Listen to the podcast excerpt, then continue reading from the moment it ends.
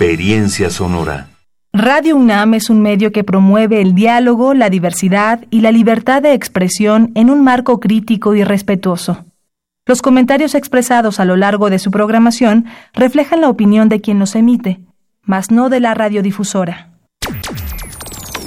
Esto es Tiempo de Análisis. Esto es Tiempo de Análisis. Una coproducción de Radio UNAM y la Facultad de Ciencias Políticas y Sociales. Tiempo de Análisis. Política. Debate. Cultura. Sociedad. Economía. Periodismo. Movimientos sociales. Opina. Debate. Discute. Analiza. Tiempo de análisis. Un espacio donde con tu voz construyes el debate.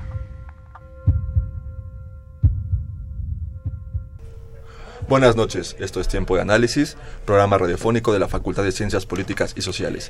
Estamos transmitiendo en vivo a través del 860 AM y vía internet en www.radiounam.unam.mx. Les recuerdo que nuestros teléfonos en cabina son 55 36 89 89 y nuestra alada 01800 505 26 88. Ahí nos ahí pueden hacernos eh, ahí nos pueden llamar para hacernos llegar todas sus dudas y comentarios que tengan respecto a este programa. Eh, también les recuerdo que si se perdieron alguno de los programas pasados o les gustó alguno y quieren volverlo a escuchar, lo pueden, lo pueden hacer en la página oficial de la Facultad de Ciencias Políticas y Sociales de la UNAM, que es www.políticas.unam.mx. Ahí eh, a la mitad de la página se encuentra el apartado de programas de radio y ahí están los programas de tiempo de análisis donde pueden escuchar los, este, los programas anteriores. Bien, pues esta noche en tiempo de análisis hablaremos acerca de eh, bueno, el racismo y la supremacía blanca que, está, está ahorita como muy fuerte de su, su, movimiento, su, su lucha, sus demandas en Estados Unidos. Eh, y para ello tenemos eh, la visita de Francisco García Olcina. Él es profesor de la Facultad de Ciencias Políticas y Sociales, se ha encontrado con nosotros en, en, otras, en otros programas. Les recuerdo rápidamente su, su, su historial académico, sus grados académicos. Él es, él es licenciado eh, por la Facultad de Ciencias Políticas y Sociales de la UNAM. Eh, tiene licenciatura en Ciencia Política y Administración Pública con especialidad en Ciencia Política, con su tesis El Comité de la Unidad Teposteca, un movimiento de resistencia cultural. También tiene eh, un doctorado eh, por el Departamento de Antropología Cultural e Historia de América y África de la Facultad de Geografía e Historia de la Universidad de Barcelona en España. y ahí mismo también tienes un diplomado, si no me equivoco, un diplomado en estudios avanzados de antropología social y cultural. Este, bueno, nos podremos seguir así con, tu, con tus grados académicos, eh, Francisco. Bienvenido. Pues muchas gracias, eh, Carlos, por la invitación. Gracias por nuevamente abrir las puertas de, de, este, de esta estación, de esta casa, por abrir las puertas del programa y encantado de estar aquí con ustedes para conversar sobre estos temas tan actuales, tan coyunturales, pero también que tienen un, una raíz muy profunda en la historia de los Estados Unidos y en la historia de, de, la humanidad, ¿no? Claro, pues este, pues empecemos con, con, este tema.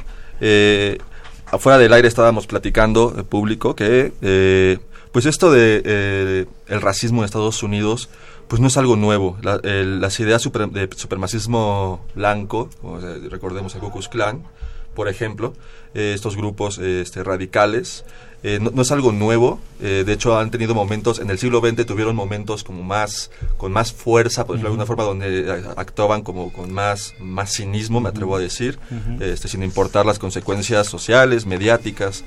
Este, y hubo un momento casi a finales del siglo XX que como que se apagó, como que pareciera que la sociedad norteamericana, bueno, estadounidense, había dejado atrás esto, esto del racismo y había comprendido la importancia de, de la multiculturalidad y bueno, este, y bueno, sin duda hay estados en, Estados Unidos, eh, como California, como Nueva York, en el que eh, pues sí, la multiculturalidad y, la multiplicidad de, naciones convergen en estos territorios. Pero sin duda hay un territorio enorme llamado Estados Unidos, que está entre la costa este y la costa oeste, que todavía eh, pues lo tenían muy escondido porque, lo comentamos, era como políticamente incorrecto mencionarlo, pero seguramente en sus casas ellos, eh, esta gente que tiene estas ideas, pues lo seguían platicando. El problema es ahora con Donald Trump, con su, con su gestión, ya que desde desde que estaba en campaña, comenzó con su discurso a legitimar eh, estas ideas y estos movimientos y a estos grupos sociales y ahora vemos que están muy empoderados nuevamente y salen a marchar, salen a marchar con banderas eh, del partido nazi, salen a marchar con banderas del, del Ku Klux Klan, eh, y bueno, este, este es un poco el contexto. Francisco, cuéntanos qué, está sucediendo en Estados Unidos, qué pasa con su sociedad. Pues mira, eh, tienes razón en, en, lo que, en lo que dices, no es, eh, no es una, una novedad, no es una novedad la presencia de grupos supremacistas con ideas de, de, superioridad de grupos étnicos o grupos específicos blancos, llámenles, eh, llámese como sea, no es una novedad. Sin embargo, es cierto que en los últimos años estas acciones públicas, estas acciones de, presencia eh, social, de presencia pública, estos grupos habían estado pues muy diluidas eh, en, el, en el ámbito estadounidense. 1925, 1930, 1940 por ahí más o menos eh, estamos hablando de principios de, del siglo pasado, es cuando el Ku Klux Klan, un grupo eh, quizá el grupo más numeroso en la historia de los Estados Unidos, de eh, que pregona ideas supremacistas de, de, la raza blanca, del con, un, trasfondo y una justificación cristiana y medio torcida. muy torcida, pero bueno, más o menos en esos años se calcula que este grupo llegó a tener cuatro millones de miembros activos. Eh, estamos hablando de una población muy importante, ciertamente es un país muy grande, pero de cualquier manera cuatro millones de militantes de, de un, de un seguidores de, de, este, de este grupo, seguidores y reproductores de las ideas de supremacismo, de, de, exclusión, incluso hasta de exterminio, porque no nos olvidemos que en, por esas épocas este grupo tuvo actos eh, directamente criminales, ¿no? Muy violentos. muy violentos en algunos estados, muy particularmente en el sur de los Estados Unidos, en algunos estados en donde ahí la presencia de esta confrontación eh, étnica, diríamos, o esta confrontación eh, racial, pues ha estado presente a lo largo de la historia de ese país, al menos de su historia eh, como, como nación este, conformada, independiente, conformada como una gran nación, la unión de, de naciones, etcétera. Y fíjate, es muy curioso, no es muy curioso, es muy interesante saber que, de acuerdo a los últimos las últimas estadísticas, los últimos estudios que se han hecho sobre los grupos supremacistas en Estados Unidos, hoy día se calcula que el Ku Klux Klan puede llegar a tener no más de ocho mil personas, entre cinco mil y ocho mil. Es decir, que estamos hablando que en muy poco tiempo, eh, quizá eh, apenas medio siglo propiamente, eh, este grupo ha perdido, pues diríamos, a más del 90% de su militancia. Y esto es importante porque quiere decir entonces que pues muchas de las personas que estuvieron, que militaron en este grupo, eh, finalmente se diluyeron, dejaron de militar ahí, quizá fueron eh, abandonando, al menos la militancia, no sabemos si estas ideas, pero sí la militancia, y esto es interesante ponerlo ahora sobre la mesa tampoco para que no hagamos eh, estas generalidades o estas generalizaciones al respecto de la sociedad norteamericana como una sociedad racista, dividida, dividida los blancos todos miembros del Ku Klux Klan, porque creo que no sería está, está muy focalizado entonces en, ciertas regiones nada más, principalmente sureñas de Estados Unidos, estos grupos donde se, donde, donde se encuentran, donde son activos y donde están haciendo sus marchas. Sí, me parece que esto es importante destacarlo. No quiere decir que esté tan focalizado como, como aislado, ¿no? Pero sí es verdad que son grupos más minoritarios en este momento que hace apenas 50, 60 años. Y esto es una noticia, una información que hay que conocer para entonces poder hacer el análisis. Claro. Ciertamente estamos en presencia de un fenómeno que viene arrastrándose en la historia de los Estados Unidos desde la guerra civil desde la confrontación de la Confederación contra los unionistas, desde la confrontación entre el sur y el norte y muy particularmente, y esto hay que destacarlo, desde la confrontación entre las posiciones esclavistas y las posiciones que si bien es cierto no eran eh, eh, lo que hoy día podríamos decir eh, eh, tolerantes absolutamente con respecto a las diversidades eh, raciales o étnicas, pero al menos el norte no tenía una posición esclavista. Los modelos de desarrollo económico del sur y el norte se confrontaban básicamente en esta idea. El sur, desarrollado a partir de plantaciones de algodón, tabaco, básicamente a través de, la, mano, de obra, esclava ¿no? Eh, y ese era un modelo de desarrollo, no estamos hablando de que unos cuantos hacían ricos, era un modelo de desarrollo. la economía estaba basada en esto. la economía del sur estaba basada en eso. Frente a los estados del norte o a los a la, a la región del norte, a los a los grupos este territoriales del norte que cuya economía estaba más basada en la empresa, en la producción este eh, empresarial, en el desarrollo de la tecnología, es decir, en otras, en otras este, variables muy distintas a las más como la conocemos. Pues quizá más como lo conocemos actualmente, ¿no? Quizá es posible que como para dar una idea al, público. Exactamente, pero esto es muy importante porque en esa confrontación que conocemos a grosso modo como la guerra civil eh, en los Estados Unidos, pues ahí se, se debatieron ya estos, eh, estos temas, se debatieron entre la aceptación o no de personas y de grupos étnicos provenientes de otras naciones, provenientes de otros grupos étnicos, de, con otros fenotipos distintos, ahí ya se debatía. Y estamos hablando pues 1860, 1863 y previo, ¿no? Estamos hablando siglo XIX, es decir, ya estamos hablando de un tiempo pues largo eh, en el desarrollo de la historia de los Estados Unidos. Eh, no hay que olvidar, 1865 termina la guerra civil en los Estados Unidos.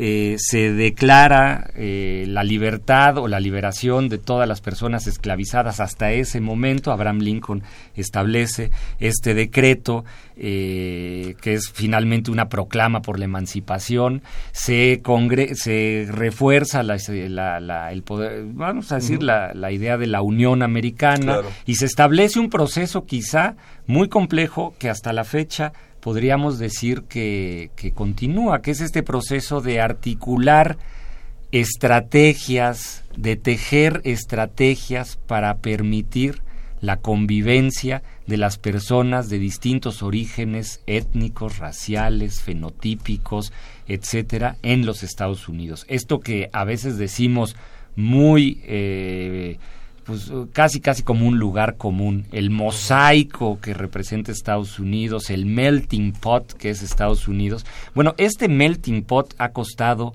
y cuesta todos los días mucho trabajo construirlo. Claro. Pareciera así tratando de poner sobre la mesa un elemento novedoso que permite entender los últimos acontecimientos de los que podemos hablar también con detalle, pero pareciera que la presencia de un discurso errático, equivocado, ciertamente racista, ciertamente discriminatorio, como el que tiene el actual presidente de los Estados Unidos, Donald Trump, parece que esto permite, esto facilita, esto despierta algún entusiasmo entre estos grupos ya muy, muy diseminados de supremacistas y entonces tenemos que afloran nuevamente en el escenario público. No que en los años anteriores no haya habido actos que puedan clasificarse como actos de racismo o actos de discriminación racial o actos de discriminación étnica. Incluso en el periodo largo de ocho años de la presidencia de Obama sucedieron algunos casos de los que tenemos eh, perfecta noticia, están documentados y muchos de esos casos siguieron su curso legal eh, otros de esos casos quedaron impunes, etcétera. Pero no es que no haya habido casos, es que lo que sucedió recientemente en las semanas previas es ya una, una demostración pública pues eh, que no se había visto hacía mucho tiempo que, y que por eso es que nos llama tanto la atención. Hace mucho que no veíamos marchar a, personas con banderas nazis y, y, con suásticas, y, repitiendo un discurso de odio en la calle, en la vía pública. Estamos hablando del estado de Virginia, no estamos hablando del sur profundo. El estado de Virginia es un estado del este de los Estados Unidos, del centro oeste de los Estados Unidos, es vecino de Washington Es decir, muy cerquita de ahí está la Casa Blanca, muy cerquita de ahí está eh, la Universidad de Georgetown, eh, muy cerca de ahí está Nueva York. Es decir, no estamos hablando del Deep South, estamos hablando de un estado que tiene una importancia en el contexto de las naciones en Estados Unidos, que está colocado en, geográficamente en un lugar muy estratégico eh, y no es cualquier cosa que haya sucedido ahí. Eh, se, se calcula que Virginia, el estado de Virginia, es el estado que más población esclava llegó a tener en la época del esclavismo. Eso, es un dato bastante interesante. finalmente, estas conexiones que vamos encontrando, estos vasos comunicantes entre, pues, entre el desarrollo histórico de esta nación y los acontecimientos que estamos viviendo, pues obviamente nos ayudan a entender pues qué es lo que qué es lo que está pasando no eh, concretamente para no para no seguir avanzando sin detallar lo que sucedió eh, muy recientemente en el estado de Virginia eh, muy particularmente en la comunidad de Charlottesville o este no es una manifestación de grupos supremacistas de distinto signo de distinta índole, no todos miembros del Ku Klux Klan. No todos con una suástica. No todos con una suástica. Algunos que se reivindican como una derecha pues, eh, activa, eh, en fin, grupos muy diversos, pero que decidieron salir a la calle a manifestarse a oponerse a una intención del municipio del presidente, vamos a decir, del, del lo que equivaldría al presidente municipal, del alcalde de Charlottesville, para retirar una estatua de un general confederacionista. Y esto desató parece, fue el punto de ignición, dirían los, eh, los sociólogos de la facultad, ¿no? que estudian movimientos sociales, parece que fue el punto de ignición que sacó, que llevó a la calle a estos grupos a decir no estamos de acuerdo con que retiren este estatua. ¿no? Y esto desató, por otra parte, ¿no? el rechazo de otros grupos de esta misma comunidad que no estaban a favor de que se manifestaran grupos exhibiendo símbolos y exhibiendo discursos de odio. Que representaban un Estados Unidos que ya querían dejar atrás. Exactamente. Y esto ocasiona una confrontación que termina en la muerte de una chica manifestante del, vamos a decir, del bando de los que se oponen a los supremacistas y que murió atropellada por uno de estos supremacistas que tomó un vehículo y más o menos, que si quieres después comentamos brevemente, pero que más o menos como en la Rambla de Barcelona arrasó con eh, los manifestantes. Este, recordemos que eh, muchos lo, nombraron como un acto terrorista. Exactamente. O sea, esto fue un acto terrorista y que uno de los problemas mediáticos que surgió con Trump, no quiero adelantarme toda esa parte, pero fue precisamente que él no, no lo mencionó como tal. Ese es justamente el hecho que desata la gran polémica, que el presidente en turno de los Estados Unidos no condenó dos cosas. Primero, una manifestación que haya exhibido no solo símbolos, sino sobre todo que haya exhibido un discurso de odio. Eso. Y segundo, no condenó la violencia con la que este grupo de supremacistas se manifestó en la vía pública. En Estados Unidos son muy recelosos de su primera enmienda, que les permite la libertad de expresión sin ningún tipo de cortapisa. Y de hecho la manifestación de los supremacistas, de acuerdo a la ley eh, vigente en los Estados Unidos, no podría haber sido prohibida porque finalmente se iban a manifestar unas personas, iban a hacer uso de su libertad de expresión con sus ideas, etcétera, etcétera. Por más erróneas o Por más que, mucha gente no puede estar de acuerdo e incluso por más que se puedan considerar que reproducir esas ideas es un peligro para la humanidad. Ese será su derecho a manifestarse. Eh, y esa primera enmienda es sagrada para los Estados Unidos. Oro, Una manifestación así en Alemania, por ejemplo, no hubiera sido posible ni siquiera hubiera sido posible llevarla a cabo. Inmediatamente la policía hubiese llegado, hubiese recogido los símbolos que denotan las que denotan eh, ideas este, que están proscritas en la ley en Alemania y las personas que los encabezaban hubieran sido llevados a juicio sin necesidad de que, de que hiciesen nada más que manifestarse. Pero en Estados Unidos, para que estas personas pasen a un ámbito de, ¿qué podemos decir?, de, de judicial, tienen o tuvieron que haber ejercido actos de violencia. Y en esta manifestación los hubo. Y eso es lo que condenan la sociedad norteamericana, me parece que mayoritariamente eso es lo que condena a Donald Trump. Así es. decir, Trump no lo condenó. Y que no solo no, lo condenó, sino que equiparó el mismo nivel de violencia con el grupo que estaba en contra de este movimiento eh, este, de supremacistas blancos. Exactamente. Puso en la misma balanza a unos y a otros, cuando en realidad los que despertaron, los que eh, incitaron a la violencia, fueron los grupos que se manifestaban a favor de las ideas supremacistas. Y esto es quizá un error, por decirlo de alguna manera, error de la presidencia de Trump. Y es un error porque deja abierta la puerta para nuevos acontecimientos de este tipo. Hubo una rectificación miedosa, yo diría muy tibia, unos días después, muy ambigua, ¿no? Eh, que más o menos logró conciliar los ánimos. que intentaba matizar el primer comentario. intentaba matizar, pero ayer en un discurso en Arizona volvió, volvió a la carga el señor Trump, volviendo a decir no solo que los dos eran culpables, sino que además había que eh, considerar que las estatuas de ese país, aun aquellas que representen. momentos de la historia que el mismo país puede querer no borrar, pero sí no tener tan presente en la memoria colectiva, Trump dijo, quitar esas estatuas es un atentado contra nuestra cultura y nuestra historia.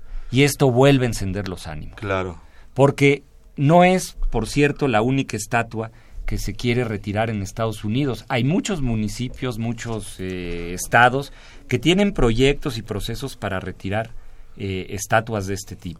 Volvimos a ver hace, hace un par de días eh, otra, otras manifestaciones similares, igual un grupo bueno, esto fue en, un campus, no recuerdo si fue Texas o Arizona, ya, ya, ya, me quedé con la duda, pero fue hace un par de días y el, al igual era para retirar eh, por un lado, unos a favor de retirar igual el estatus en general de, de, la, de, la, de, la, Confederación y salió un grupo supremacista nuevamente y que terminó casi, este bueno, terminó bastante, no, no, no tan violento como el de Charlestonville, pero pero sí sí sí hubo ahí un par de, empujones un par de, sí finalmente está exactamente. Finalmente se está desatando un ambiente en donde pareciera que este estas confrontaciones se van a ir reproduciendo quizá en lugares eh, muy específicos, más quizá en formatos más pequeños o más grandes, no sabemos. Quizá eh, ahorita vemos que la justificación son los monumentos, pues, probablemente puedan escalar o puedan este pues mutar a otro tipo de como otro tipo de demandas que para ellos siga siendo como muy muy legítima. Sí, por supuesto, porque estos grupos tienen demandas eh, muy importantes y no olvidemos una cosa, es decir, son grupos que tampoco es, han estado marginados de la política. Claro. Eh, no olvidemos que muchos de estos grupos que se han manifestado, que muchos de los grupos que quizá no se manifestaron en estos casos de los que estamos hablando, pero que sí los apoyan, eh, han salido a declarar que eh, ellos apoyaron a Donald Trump y que parte de la idea por la que apoyaron a Donald Trump es que eh, esta presidencia va a darles el espacio que otros gobiernos le han, les han restado. Y se refiere a un espacio público, ¿eh? porque político lo han tenido. Estados Unidos tiene una forma de agrupa una forma de integración de la política eh, muy compleja en la que todos los grupos parecen tener eh, posibilidad de participar si es que consiguen generar grupos de cabildeo importante entre congresistas, entre partidos políticos, etcétera, etcétera. Estos grupos han estado ahí presentes en la política, han estado señalando cosas con las que no están de acuerdo, han estado quizá proponiendo políticas públicas, seguramente, no son grupos marginados en ese sentido. Y, también seguramente tienen, tienen fuerza económica para empezar, para, para, para empujarse en la política, para empujar a sus candidatos, a sus representantes y tener, como dice, presencia en la Cámara Baja y, y Cámara Alta y ahí están. Por supuesto que sí. Y reclaman ahora, le reclaman a Trump, y así lo han expresado públicamente, le reclaman a Trump que cumpla con lo que les ofreció. Claro, porque también no olvidemos que poco la idea torcida de Make America Great Again para, para estos supremacistas es regresar como estas glorias donde, donde el blanco se sentaba hasta enfrente del autobús y los demás pues iban hasta atrás. O quizá una época previa a esa, ¿no? Incluso, es decir, eh, en estos movimientos eh, supremacistas o en estos movimientos fundamentalistas, sí hay una idea de un regreso a un pasado idílico, construido como idílico, claro. de acuerdo a los posicionamientos eh, pues, ideológicos, políticos, incluso sociales que tienen las personas que promueven estas ideas, ¿no? Eh, y esto, esto es efectivamente el caldo de cultivo en donde ya las ideas de exterminio, de anulación, de discriminación, pues van naciendo, ¿no? Van naciendo, se van formando, se van, van eh, echando raíces eh, en grupos de distinta índole, ¿no? Ahí tenemos casos este, terribles en Estados Unidos de universitarios que han tomado un arma y han llegado a universidades a matar personas, ya sea personas eh, afroamericanas, ya sea personas de, eh, de preferencias sexuales distintas, ya sea personas este, migrantes, ¿no? Eh, y esto, todas estas minorías, si ustedes las quieren ver así, o todos estos grupos étnicos que hoy día conforman la nación americana o norteamericana, pues finalmente están hoy día en la mira de muchos de estos grupos, pero también en la mira de todas estas posibilidades de confrontación social. ¿no? Sí, aparte, este, bueno, no, no, no, no, no olvidemos que, que esta, bueno, eh, que al principio este racismo eh, lo veíamos o sea, desde el, el, siglo XX, la primera mitad del siglo XX, como ya mencionábamos al principio del programa, lo veíamos mucho, muy, enfocado, muy focalizado contra, contra la gente de raza negra y un poco contra los asiáticos. Eh, por ahí, por los noventas, en Los Ángeles, hubo estos problemas con la policía porque eh, se empezó a mostrar un racismo muy fuerte contra de la población de las comunidades negras y entonces hubo otro momento muy fuerte ahí de ebullición social en, los noventas. Eh, pero ¿por qué ahora a México nos interesa? Eh, porque lo veíamos muy lejano, veíamos, ah, como ese problema de los, de los estadounidenses que siempre han tenido, su, racismo, veíamos siempre en la televisión, en la cultura popular, bueno, si, había programas este, de, de gente afroamericana, era de puros afroamericanos y si había gente en los programas que salían o películas que salía gente este pues de, blanca solo había blancos. Eh, y empezaba a ver como esto como aquí en México la cuota de géneros ay pues hay que poner uno de raza afroamericana para ser políticamente correctos. Y así lo percibíamos aquí en México no como como en los problemas que tiene nuestro vecino del norte. Pero de repente ya con este discurso de Trump estos estos movimientos de supremacía blanca ya comienzan a tener en la mira a, los migrantes eh, este, latinoamericanos, principalmente mexicanos, y un poco en la, idea de que ellos nos están quitando nuestros trabajos, eh, eh, se ha precarizado la, la, comunidad blanca, tienen el temor de que ellos se van a volver una minoría en unos 50 años, ellos ya van a ser minoría en, su, en el país que ellos fundaron, que se sienten dueños.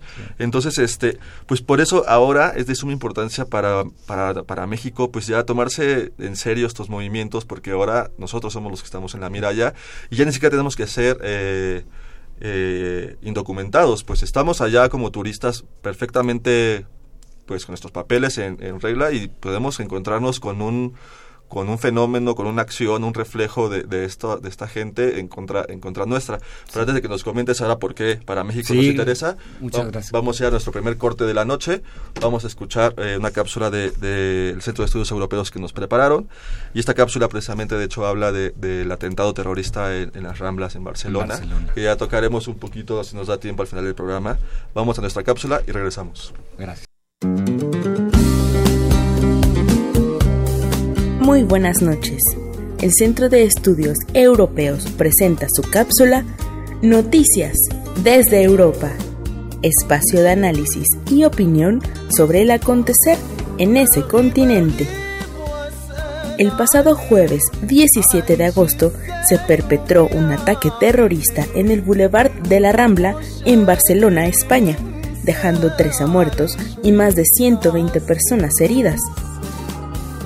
El ataque se produjo cuando un joven de 22 años atropelló a los paseantes en esa vía. Es el peor atentado en España desde 2004 con el ataque al tren de Madrid.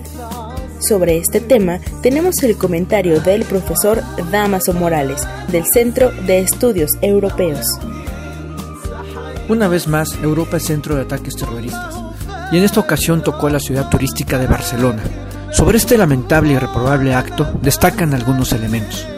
El primero es que el ataque fue llevado a cabo en su mayoría por jóvenes entre 17 y 21 años, lo que en principio puede suponer la capacidad de logística de los grupos terroristas para manipular las mentes y las acciones de los jóvenes, particularmente porque estos jóvenes estaban integrados a la sociedad local, hablaban perfecto catalán, trabajaban, participaban en los partidos de fútbol de su localidad, se reunían y platicaban con los vecinos, algunos tenían esposa e hijos y llevaban una perfecta vida normal.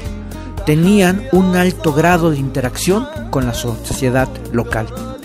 Llama entonces la atención su proceso de radicalización y en ello se ha señalado al imán local de Ripoll, Abdelbaki Es Sati, como la mente maestra de organizar el atentado terrorista. De ser así, este personaje forma parte de toda una estrategia de adoctrinamiento y radicalización, lo que habla de una mayor capacidad logística, particularmente porque en la ciudad vecina de Alcanar se descubrieron explosivos y gases que habían explotado un día antes del atentado. El imán pertenece al movimiento ultraconservador salafista, doctrina que provee los argumentos teológicos para el uso de la violencia Llama la atención que la policía ya tenía expediente de este imán con registro policiaco y del que Marruecos ya había advertido. El imán había abandonado la mezquita tres meses atrás y la policía lo sabía. En Cataluña, uno de cada tres centros de oración de los 79 que existen comulgan con el movimiento salafista, lo cual debe ser una alerta permanente. ¿Qué queda a futuro? Sin lugar a dudas, incrementar la inteligencia para advertir actos de esta naturaleza. También fortalecer la vigilancia en lugares turísticos y modificar la narrativa de los medios de comunicación para no sumar mayor terror al terror. Evitar, de cualquier forma, terrorizar la vida cotidiana y seguir adelante. Se despide de ustedes Jessica Mejía. Continúa escuchando Tiempo de Análisis. Estamos de vuelta en tiempo de análisis. Les recuerdo nuestros teléfonos en cabina que son el 55 36 89 89 y nuestra alada sin costo 01800 50 52 688. Eh, les recuerdo que también vía Twitter nos pueden hacer llegar sus comentarios. Nos encuentran en Twitter como arroba tiempo análisis y en Facebook en Facultad de Ciencias Políticas y Sociales guion UNAM. Bien, pues antes de continuar en la mesa con nuestro invitado de la noche que es el, doctor Francisco García Olcina, profesor de la Facultad de Ciencias Sociales. Eh, vamos a leer tres comentarios que tenemos del público. Uno nos llegó por Twitter, de arroba ineficable J. Él eh, nos comenta que para hablar del racismo hay que hablar del origen nórdico de esa gente. Son germanos, no estaban acostumbrados al comercio como los mediterráneos.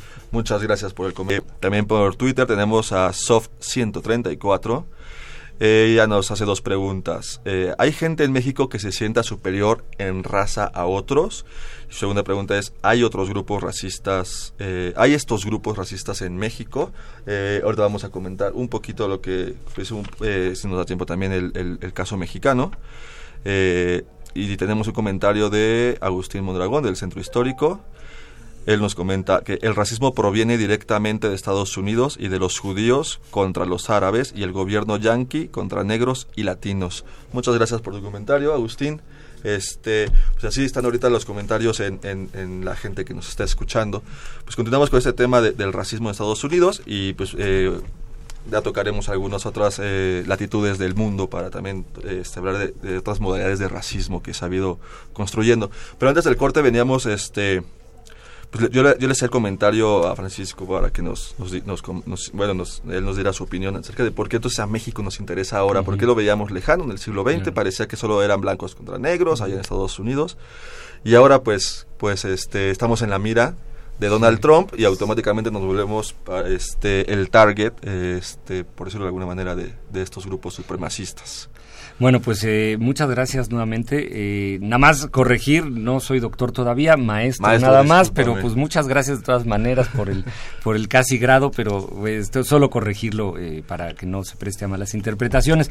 A propósito de lo que comentabas antes del corte, que es muy interesante, es decir, finalmente hay la idea de que el racismo en Estados Unidos es una confrontación entre población afroamericana y población blanco blanca americana o blanca o de origen europea, sajona, eh, en fin, todas estas variables.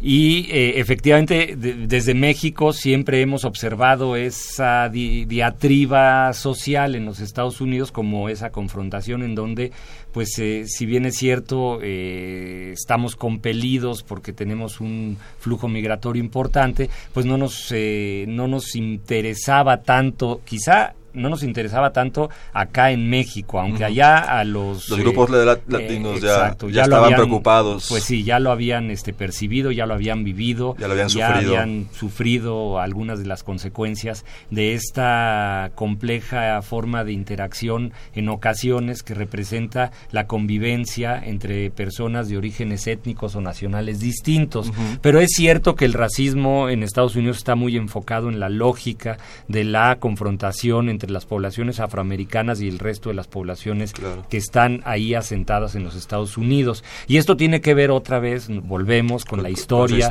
con su formación este como con nación. su formación como nación. No, olvidemos que ahí eh, hubo una muy eh, importante presencia de población de origen africano que llegó en la época de la esclavitud, aunque vale la pena comentar como un detalle y como un elemento importante para el análisis que Estados Unidos no es de los países que más población eh, de origen africano recibió en la época de la esclavitud. Eh, recibieron mucho más eh, Cuba, Brasil, República Dominicana, en donde se, se, se, compró, se intercambió muchísimo mayor número de personas. Se calcula que Estados Unidos recibió por ahí de 600 mil eh, esclavos provenientes de África en un periodo muy largo. ¿no? Esto más o menos dicen los que han estudiado el fenómeno, representa el 5% del total de las personas que fueron eh, eh, extraídas de África con fines de comercializarlos en distintas partes del mundo. Solo el 5%. Sin embargo, aquí es un dato muy interesante. En Estados Unidos, estas 600 mil personas eh, llegaron a ser en el censo de 1860, más o menos allá por donde se abolió la esclavitud, eh, la esclavitud llegaron a ser una población de más de 4 millones de personas que estaban en situación de esclavitud.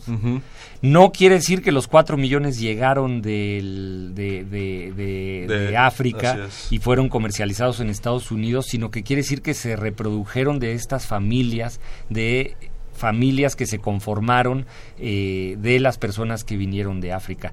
Hay un dato muy interesante que cuenta, eh, que, que, relata este, este proceso y anota algunas cuestiones que tienen que ver con la larga sobrevivencia que los esclavos originales tuvieron en su vida en Estados Unidos. No quiere decir que no los hayan tratado mal, los trataron muy mal, pero hubo condiciones de sobrevivencia mayores que en otras partes.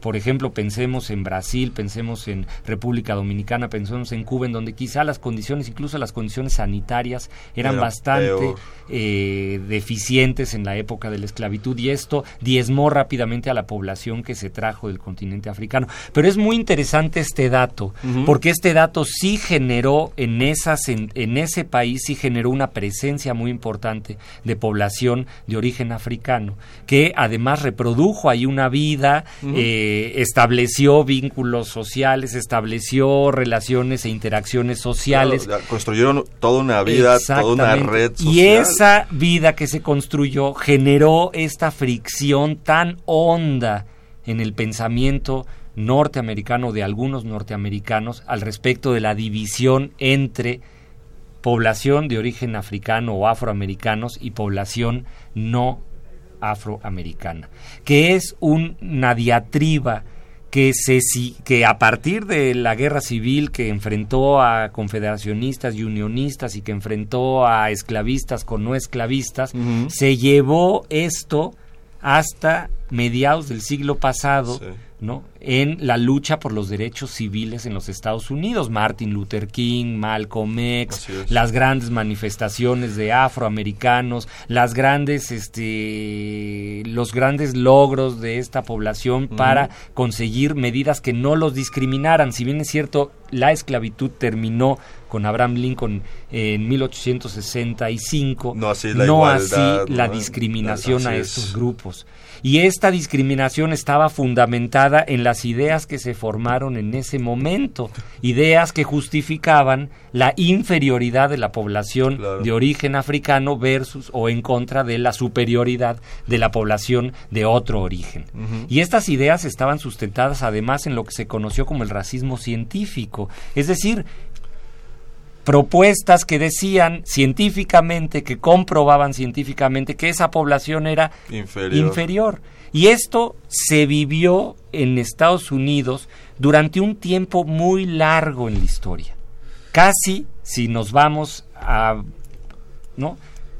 Más de 100 años, 150 años, 200 años en los que se vivió, porque hasta 1900 sesenta y tantos, 1970, cuando la lucha por los derechos civiles consiguió sus mejores o sus mayores triunfos, este, se seguía reproduciendo el discurso de la inferioridad de los afroamericanos, ya personas nacidas en Estados Unidos por muchas generaciones, versus las, las personas no afroamericanas.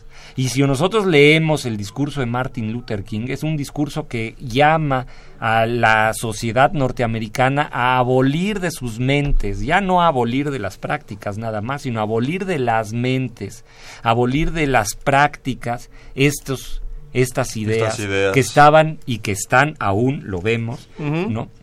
Arrastrando una relación muy compleja entre las personas en los Estados Unidos. Entonces, este, este, este proceso complejo de tensión, de racismo, de discriminación, en Estados Unidos es lo que ha primado. Pero ello no obsta para que otros grupos étnicos también hayan sufrido parte de estos eh, señalamientos que están, pues ahora sí que directamente engendrados en este pensamiento a propósito de las de, la, de las las eh, minorías eh, y no solo de las minorías sino a propósito de eh, el menor valor de ciertas personas versus otras personas como si, sí exacto si la raza ah, hubiera razas inferiores exacto todavía con esta primero como incluso como si hubiera o pudiéramos hablar en el género humano de razas, y después la raza hablar de unas exacto después hablar de unas que son inferiores y otras superiores pero esto fue arrastrando en Estados Unidos también un señalamiento hacia otras poblaciones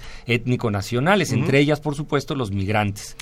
Y el discurso de Trump, a propósito de la pregunta que me haces, para llegar a, tratar de esbozar una respuesta, eh, el discurso de Trump eh, también ensalzó eh, la, el sentimiento anti-inmigrante el sentimiento de que los migrantes son personas sucias, son personas molestas, quizá no dicen que son inferiores, pero hay una serie de características que le están atribuyendo que en términos ya nos podríamos decir los están inferiorizando, los están minus eh, preciando o los están menospreciando en función de su eh, forma de pensar de la, cultura que traen. Y eh, esto entonces, con el discurso de Trump, el muro, las deportaciones, etcétera, etcétera, pues evidentemente nos ha puesto a nosotros a observar el fenómeno del racismo y la discriminación en los Estados Unidos como algo que también puede afectar a los mexicanos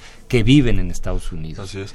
Y se- bueno, y se justifican, perdón que te interrumpa, diciendo que van, van contra los migrantes indocumentados, porque es un delito ser indocumentado, y ahí se justifica como este, este discurso de odio. Claro, por supuesto, hay una, hay una búsqueda de... De- de- de tal como legitimarse, Pues de como legitimar o quizá de, de- de sustentar ciertas políticas públicas en la ley o en los principios legales, pero este, pero el señalamiento continuo de Sí. esto desata... eh, desata eh, los monstruos Exacto. de la distinción, los monstruos de la discriminación, los monstruos de eh, el otro diferente. Uno de los, de los manifestantes que fue entrevistado estaba a favor de, de la estatua confederada en este, en este poblado de Charlottesville. Sí. Él decía que no estaba en contra de, de, de, de- de- de otros, o sea, de, de otras razas. Volvemos a lo de las razas. Él más bien estaba a favor de los blancos, que no se confundieran. Es como, bueno. Claro, es buscar, es buscar formas de... De no, de no decir que odio al otro. Exacto, El, el problema de la otra edad. el discurso, ¿no? Por supuesto. Y eh, en el caso de los migrantes, digo, podemos ver, y lo discutíamos aquí en un programa previo con, con, con Marco, con Marco Castillo, que que estuvo también aquí hablando de migrantes, eh, pero lo decíamos en ese programa, es decir, aquí no tanto el tema es eh, en cuanto a la discriminación hacia los migrantes, eh, aquí no tanto el, el tema es eh, la forma en la que se justifican sus deportaciones, sino la convivencia cotidiana de esas personas en ese entorno. En la época de Obama se deportaron muchísimos migrantes, quizá más que ninguna otra época anterior a la de Obama. Así no es. sabemos en esta, pero más o menos los números, si vemos los números puros y duros, estamos en el promedio de deportaciones de los últimos 10 años, que esto abarca también el periodo de Obama. Pero Obama no hacía gala de esto en el sentido de que estas acciones estaban salvando a Estados Unidos de una peste, de la invasión, de, unos de violadores. de violadores, de abusadores, etcétera, etcétera, que sí es el discurso de Trump. Claro. Entonces, Trump está utilizando la ley para deportar gente, lo mismo que Obama hacía. Pero Trump adereza esto con un discurso de discriminación que está obviamente tocando fibras muy profundas Sí. En esta convivencia de la que hablábamos tan compleja en los Estados Unidos y que está de alguna manera desatando estos monstruos de señalamiento, de persecución y de discriminación directamente contra las personas migrantes. No solo mexicanos, vale decir, ¿no? Pero eh, de cualquier otra nacionalidad que estén asentados ahí y que su eh, pertenencia étnica genere eh, resquemores en la sociedad norteamericana. Y digamos, para no generalizar, en algunos grupos de la sociedad Claro, norteamericana. así es. Porque no vale generalizar. Sí, tienes toda la razón en ese sentido, claro, y son, son grupos bastante pequeños, este, muy empoderados ahorita, pero bastante pequeños, este, y bueno, nos quedan escasos eh, tres minutos, Híjole, qué se bárbaro. nos fue muy rápido el Rapidísimo. programa, Eh, rápidamente, eh, para comentar, este, pues a, a manera de conclusión, tú, tú eh, crees que seguiremos viendo este tipo de, eh, este, de manifestaciones eh, de supremacistas blancos en Estados Unidos en, en lo, que resta de, del año y de la, Y de la de la administración de, Trump. O sea, esto, esto lo seguiremos viendo, nos tendremos que acostumbrar. O si ves a una sociedad norteamericana que, o estadounidense, que, que les pondrá un alto, como en otros momentos his- históricos han tenido. Bueno, yo No- no- dudo mucho que acabe en una guerra civil, esto, es, esto es- está simplemente es impensable. Pero sin duda ellos los veremos, este, ellos los veremos todavía marchando en, en las calles, en las universidades, al parecer. ¿no? Exactamente. Sí, mira, solo decir eh, dos cosas muy brevemente. No nos debemos de acostumbrar porque no es eh, aceptable Claro, que no- no- esto no suceda. debemos No acostumbrarnos, debemos claro. acostumbrarnos, no debemos normalizarlo. Es como la violencia en México, la violencia derivada del crimen organizado o de lo que sea. No debemos normalizar estos actos de violencia, no debemos acostumbrarnos y no debemos tampoco de, min- de minimizarlos Ni voltear al otro ni lado. voltear a otro lado. Son actos muy eh, graves, hay que condenarlos cada vez Sí. que los veamos. Eso por principio. Creo que vamos a seguir viendo, esto es apenas eh, en la emergencia de grupos que habían estado vamos a decir, en estado latente. En dirían mis colegas este, de la facultad, habían estado en estado latente, han encontrado un vehículo para, para emerger, emergieron y van a continuar eh, trabajando Mien- en Mientras, ese sentido. mientras Trump les ¿no? esté dando... Y Trump eh, les va a dar gasolina. Les va a dar gasolina, claro. Y otra cosa que me parece que es muy importante que debemos eh, también considerar eh, en, este, en este fenómeno es que yo pienso que finalmente la sociedad eh, norteamericana, eh, como lo ha hecho en otros momentos importantes de la historia, eh, sabrá también manifestar esos otros valores que la constituyen y, Y- que la y conforman y y, que son valores y sabrán contrarrestar, que son valores eh, humanistas, son valores eh, sociales, son valores de igualdad, son valores de libertad, que también están en esa sociedad. Claro, que, que lo que se construyó esa sociedad con esos valores. que también existen desde muy hondos en su en su historia, que también son parte de su constitución social Claro. y que pienso hoy día son muy muy poderosos. Y hay que- es necesario, y más que nunca, eh, rescatarlos y tenerlos muy presentes. Exactamente, y creo que tanto para las poblaciones de origen afroamericano en los Estados Unidos o para las poblaciones afroamericanas en. Estados Unidos, como para las poblaciones migrantes, esa contención que lo social eh, puede generar también va a ser muy importante para que esto pueda continuar Claro. desarrollándose como una sociedad compleja con eh, tensiones, pero que representa un mosaico muy interesante Pues- y muy importante. Pues Francisco, se nos acabó el programa. Muchas gracias por haber estado aquí. Eh, se nos quedó en el tintero hablar un poquito de, de la islamofobia y el racismo que hay en México, este, pero eso ya será para otros programas. Eh, esperemos te- tenerte también aquí. Pues este, encantado. Y quiero darle gracias a ustedes por, por haber estado con, con nosotros esta noche. Los voy a dejar, cortamos un poquito antes porque los voy a dejar con una cápsula que es una invitación a un evento de flamenco que tenemos en la facultad el próximo viernes. Este, esta cápsula tiene toda la información que ustedes necesitan para, para conocer, saber y asistir a este evento. Eh, le doy gracias a Humberto Sánchez Castrejón, que estuvo con nosotros en la cabina como todos los miércoles. Este programa es producido por la Coordinación de Extensión Universitaria, a cargo de, Robert- de Luciano Mendoza. Se despide de ustedes Carlos Correas Cajadillo. Buenas noches.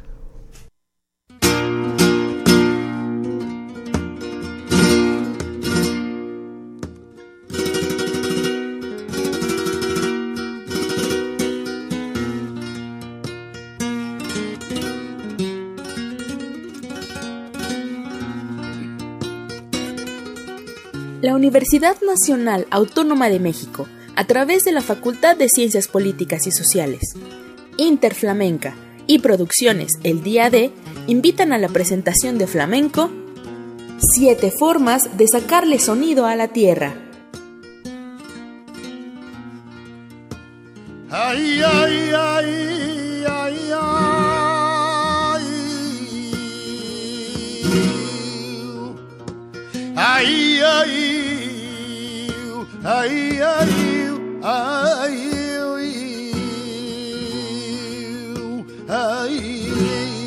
El flamenco, estilo de danza con más de tres siglos de existir, refinarse y posicionarse como una de las expresiones de tradición y arte más representativas de España.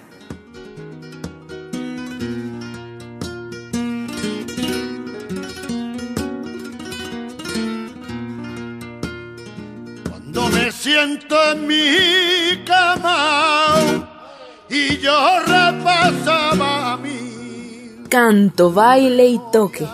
De orígenes gitanos, el flamenco es la fusión de diversas culturas que se conjugaron en un mismo tiempo y espacio de coincidencia. Andalucía. y yo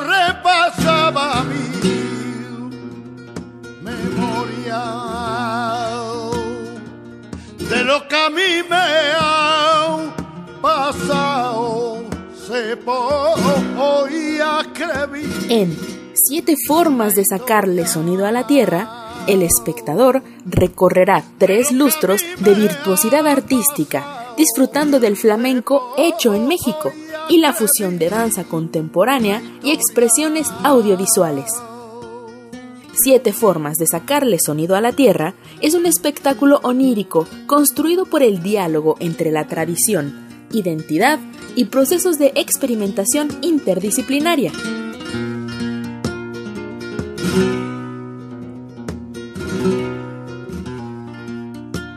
Siéntate, amiga.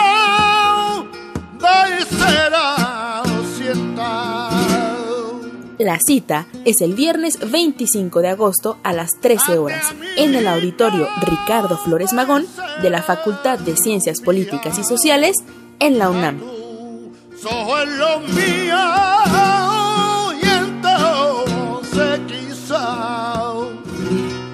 no muera.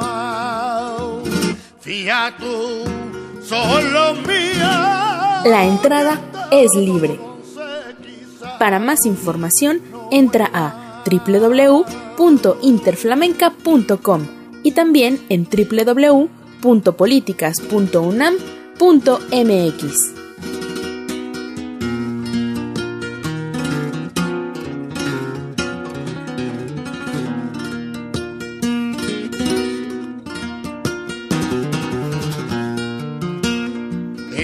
casa.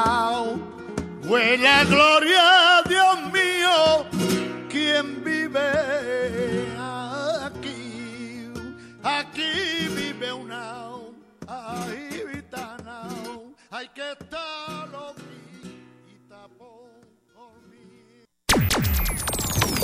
Esto fue Tiempo de Análisis.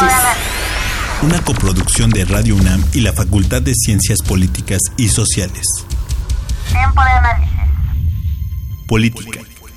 Debate. Cultura. Sociedad. Economía. Periodismo. Movimientos sociales. Opina. Debate.